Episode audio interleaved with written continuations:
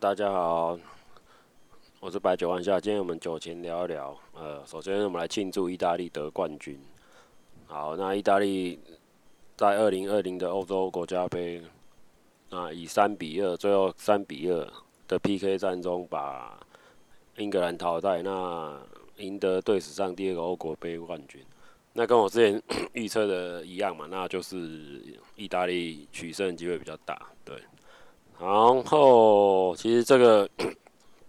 这样比赛看下来，其实后场后场的部分，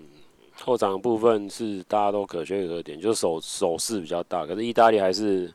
还是他的经验值还是比较多，他的前锋啊、中场啊，然后后卫都还是比英英国强。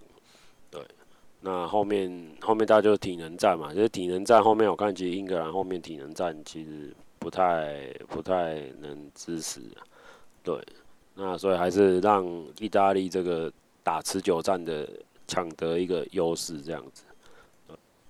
好，那在意大利欧国杯，意大利夺冠啊，那很多球迷就庆祝。那庆祝的时候，我就看到一则新闻，就是呃，在在点球大战十二码的一个那个晚上啊，就是宣布以三比二打败英格兰嘛。那有一名意大利女球迷啊，在赢球后兴奋的掀起衣服。未料众多男球迷去竟纷纷伸出咸猪手来袭胸，原本在欢笑的女球员马上吓得把衣服拉起来，还有部分人还未放手啊。那这影片其实大家也可以去找来看，我觉得这外国人真的蛮嗨的，就是为为了胜利可以把自己的一个心灵全部解放这样。我看到有另外一个意大利的庆祝，就是他呃球迷就直接到市区去去庆祝，那甚至把那个红绿灯把它拆下来。把那红绿灯拆下来，当做那个冠军奖杯，就整个就是嗨嗨到嗨过头了，就可能是 K 九空吧。那再下来在美洲杯啊，美洲金杯这边也是也是阿根廷呃的梅西终于获得美洲金杯的一个冠军。对，那美洲杯冠军也是让大家也是非常期待这样子。对，那梅梅西他终于拿到他的类似退休退休礼物了。对，然后他的退休也留，那这边其实梅西他其实一直运气是很不好，对，那而且他这个美洲杯还是靠着他的队友，美洲杯这边以一比零的攻势打败巴西，那巴西这边内马尔其实表现的也不是很好，对，那很多很多单刀的机会，内马尔一拿到球，然后就有四个阿根廷球员去包包抄他，所以这一次阿根廷的战术做得非常成功。对，针对内马尔，还有针对巴巴西的后卫的部分，去做一个做一个突破，这样子。那梅西这次可以获得冠军，应该是他应该是生涯史上应该算是想要得到冠军，因为他世界杯没得到嘛。那世界杯没得到的话，那其他后面应该没有机会。以他这个以他这个年纪，应该应该是没办法。对，那后面后面阿根廷有这个美洲金杯。的一个美洲杯的一个冠军呢、啊，那事实上是就可以应该算是画下一个完美的句点了。对，那迪玛利亚这一次以以一比零的一个一个一个点射，然后让突破巴西的防守线，所以我们这边还恭喜恭喜阿根廷。可是他整个后面我看整个庆祝，整个庆祝都大家队友都在抱梅西，都没有在。真正建功的应该是迪玛利亚，入入那一球应该是价值连对啊，所以他这边啊，我们看到其实世界各地的球赛啊，棒球，美国美国职篮啊，然后美国棒，美国大联盟啊，因为 MLB 啊都有在举行啊。那其实我们中中华的一个运动，也是中华职棒也有在举行当中，对。那其实看这个疫情也是改变很多很多人的一个生活模式。那其实运动产业真的是会变运动产业。那这次奥运呢？奥运我觉得，我觉得奥运这次应该没什么没什么热度啦，因为其实奥运一直延后，一直延后，那整个热度都已经有点有点散掉了。对，那后续再看看我们的中华中华队的中华队的表现如何了。对，那整整期在中华队能拿下金牌带的牌数，然后让我们自己国内的疫情可以让国人振奋一下，摆脱这疫情的阴霾。对，毕竟这个这两个月的一个高峰期，三级警戒已经让这个全台湾真的非常非常忧郁了。对，那也可以说是后期的一个一个振奋振奋国人的一个一个一个方式，这样。那其实他们这些选手国际赛，因为等于是从那个 COVID-19 之后，整个国际赛的一个。都停办了，几乎不可能有国与国的一个一个竞赛，友谊赛几乎都没有。那其实我觉得，像讲到中华男足啊，像中华男足这次的世界杯的一个一个预选赛也是打得蛮差的啦，对。然后就其实以全本土的一个一个阵容啊去做世界杯预赛，然后那时候是到。好像是在分组，反正排行垫底啊。然后那时候看他唯一有进球，就是跟澳洲那一场，对，有进球。然后后面其实都做的不是很，做不是很，整个手、整个攻击啊，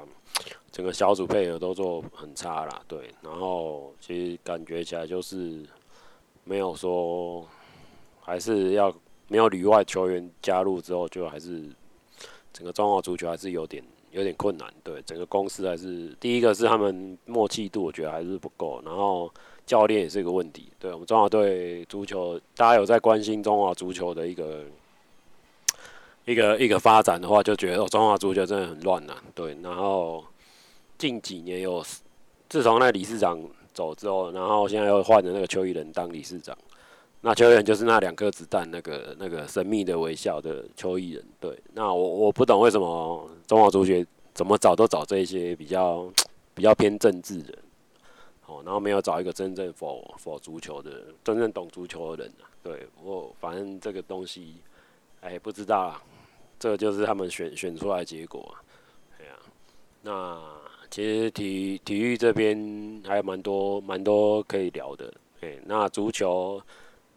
国内的足球其实有一部分的粉丝也是很固定的，而且尤其最近在欧国杯的一个收视率是还蛮高的。对，这第一个是大家就是 working from home 嘛，那所以居家上班的结果就是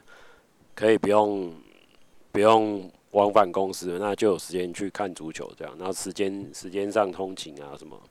大家的时间会比较自由了。对，然后这然后足球的收视率就就提高。诶，那。这一次足足球赛算是，呃，让居家居家居家防疫的一个一个人比较不会那么无聊，嘿，那也是也是这个好处啦，对，还是有运动比赛都有它的它的用意，它的一个防疫的效果在，要不然大家无聊在家也没没事做，对，他看看比赛啊，看看比赛，看看运动这样子，对，那。大概是大概是这样吧。那其实最近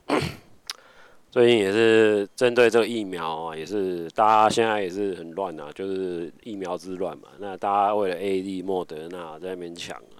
然后期还有 BNT 啊。那 BNT 其实就就我个人而言，我是要想打 BNT 啊，因为还是觉得德国货比较好。嘿，对，那。既定中的印象还是德国会比较好。嘿，那至于他政治政治上那那一块就不讲，反正就是东西买到了，那就等等他们九月底，可能九月底十十月初就会就会来了。哎呀，九月底十月初就会来。那后期就是看，就等着等着排队预约疫苗吧。那预约疫苗之后会不会又有一些一些问题？就就看后续台湾的台湾的台湾的预约制度有没有做得很很好了。啊，其实德国的，我现在德国朋友去打 BNT，他的反应，呃，是说他们个第一第二天他的手会非常酸，然后手会很酸，然后又举不出来，举不动了，对手会举不动，手举不动，然后整个手好像废掉一样，就很酸，非常酸。对，那其实 BNT 还是做的做的算是后期比较近期比较效果比较佳的一个疫苗。那德国那边反馈是说，他们现在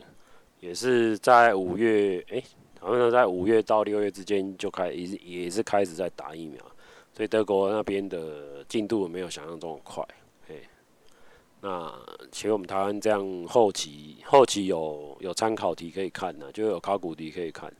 那这部分就就真的是可以比较可以有这个防疫的优势啊。哎呀，那我也不懂不懂在野党为什么国外的经验没有没有做的，国外经验都已经给他看，为什么后后面还做哩哩啦啦？这个我也是觉得觉得也是匪夷所思啊。好，那这边在居家防疫。这边有看到一部动画，就是 Netflix 一个周末的女武神啊。那这部动画我觉得它蛮蛮特别的。那也不是说特别，他做的第一个，他是他是描述人与神的一个一个罗马一个竞技这样子。那呃，人类人类跟神各派出十三个代表这样，然后各派出十三个代表做做格斗了。那后面后面的一个。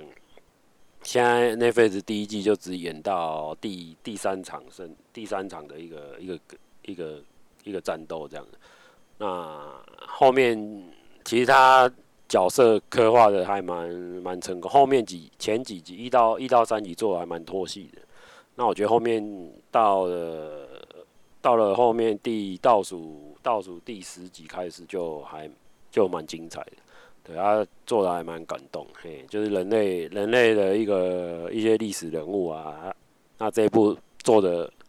做的把它做的有点魔改这样子，对，那什么里面有吕布啊，然后亚当啊，然后那个小次郎周周木小次郎啊，然后反正就人物设定还蛮蛮热血的，哎呀，那周末女神是还蛮蛮推荐看的。那这边他的一个战斗场面是算算是有符合我的那个有符合我的有符合我的标准的，嘿，那不会不会说太抽象，嘿，那这其实我整部看啊，我不是用日本，我不是用日本原音去看，我是用英文配音去看。他这一部英文配音，我觉得做的还算算是否比较还蛮入戏的，因为其实。